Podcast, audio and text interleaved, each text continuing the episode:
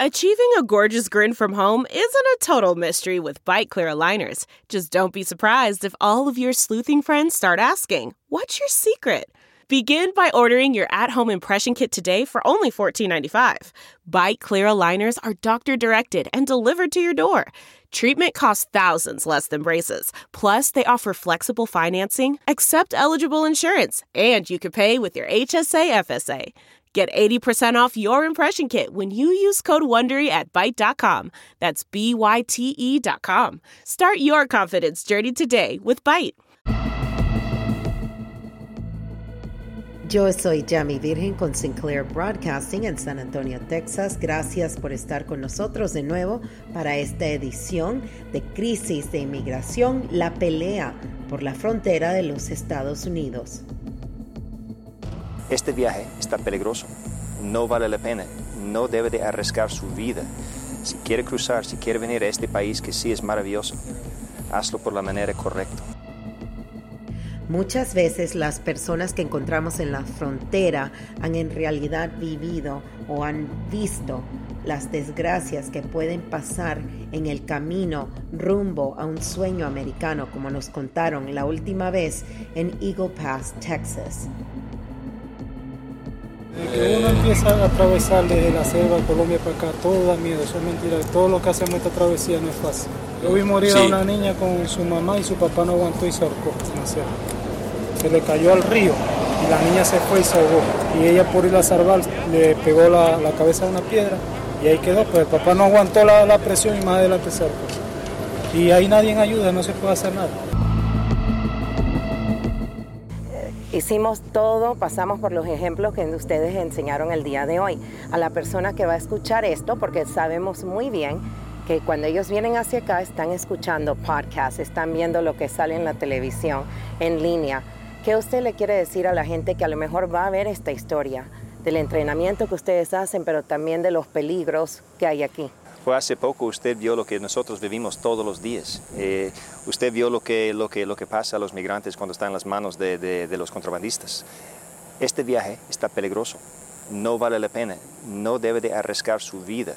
Si quiere cruzar, si quiere venir a este país que sí es maravilloso, hazlo por la manera correcta, por, la frontera, por, por los puertos de entrada, porque aquí en las manos de, de los coyotes, a ellos no les importa si, si se muere o no. Eh, si, si, si, se encuentran en una situación muy grave, en el desierto, en el agua, ellos te van a abandonar sin pensar dos veces. Este viaje desde el momento que salga de su casa está realmente un peligro. Cruzando el río, cruzando por el desierto, las casas de seguridad, trailers así, y el momento que llegue a su destino, cuando está en las manos de, de los coyotes, a la fuerza tienen que uh, hacer los trabajos muy peligrosos y muy, uh, muy malos. Uh, explotando a la gente que, que, acaban de llegar. Eso es lo que, lo que puede esperar cuando piensen hacer un viaje así.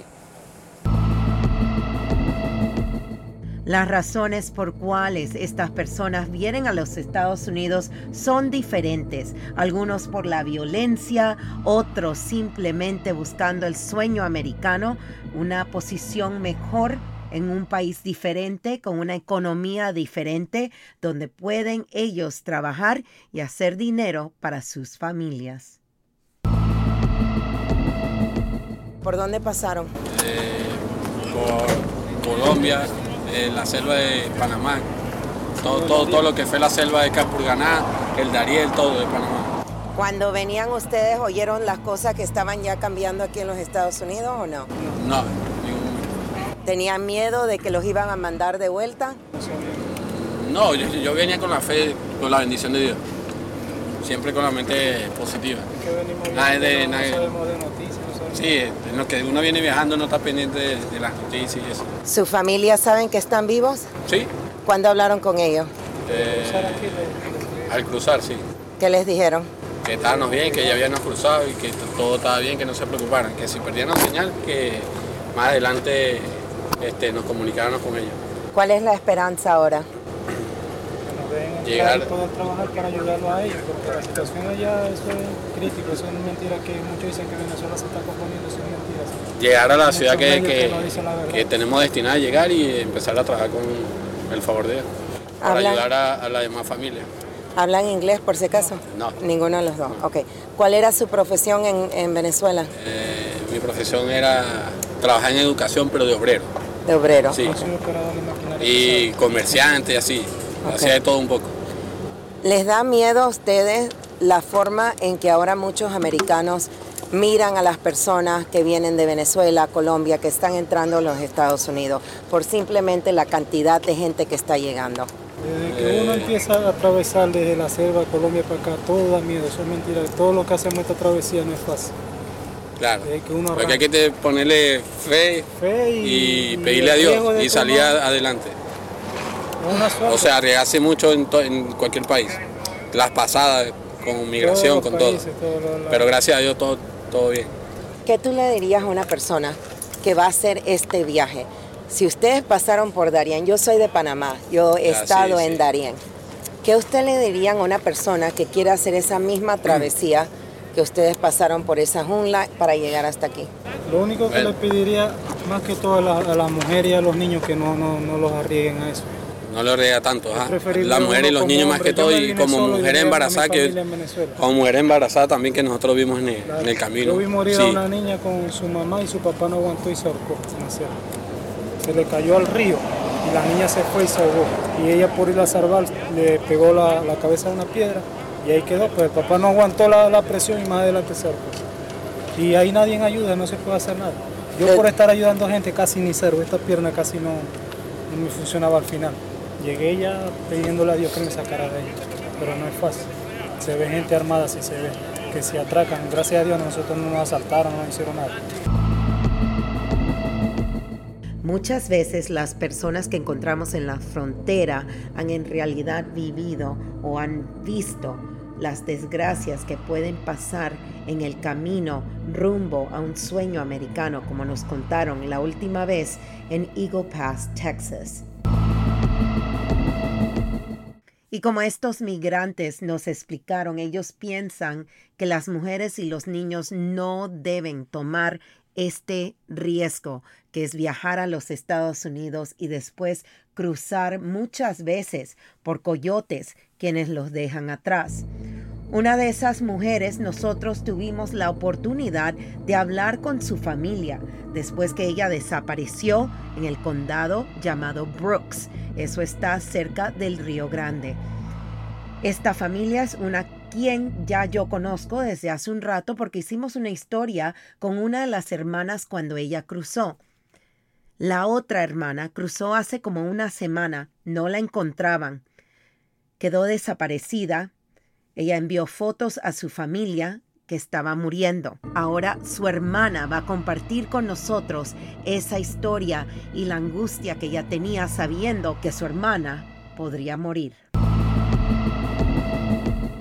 Eso fue, como decir, un día miércoles y luego pues desde ahí empezamos a vivir una incertidumbre y un miedo porque pues ya no sabíamos nada de ella. ¿Cuándo fue la última vez que ella te habló antes de que perdieran comunicación con ella? Sí, me llamó, eh, fue un, un martes por la tarde que que me dijo que la iban a, mover. Y entonces a raíz de eso, de ese día, me mandó un texto, no, llama, no fue llamada, sino que fue un texto que recibí de ella y, y pues no más fue eso. Y ya de ahí no volví a saber nada de ella. ¿Qué decía el texto de tu hermana? Ah, decía de que ah, ya le habían avisado de que iban a ir por ella donde la tenían en una bodega y que la iban a, cruzar el río. Y cuando ya la cruzaron, la próxima vez que oíste de ella, ¿qué había pasado? Oh, que estaba en, en McAllen. En McAllen, ok.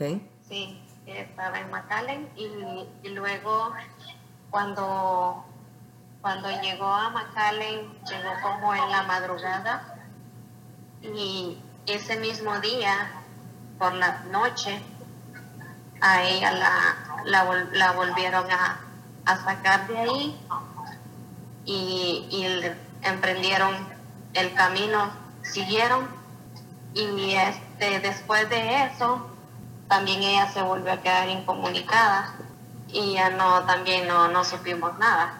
¿Cómo sabías que ella estaba en peligro?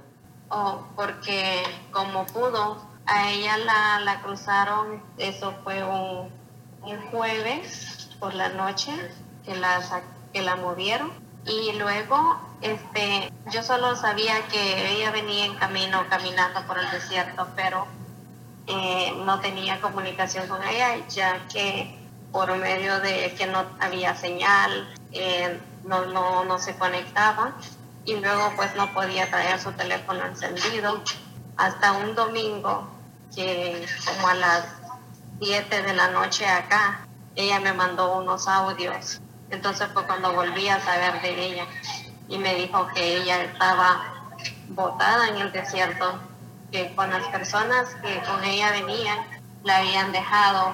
Así fue como supe de ella que estaba ahí en ese lugar.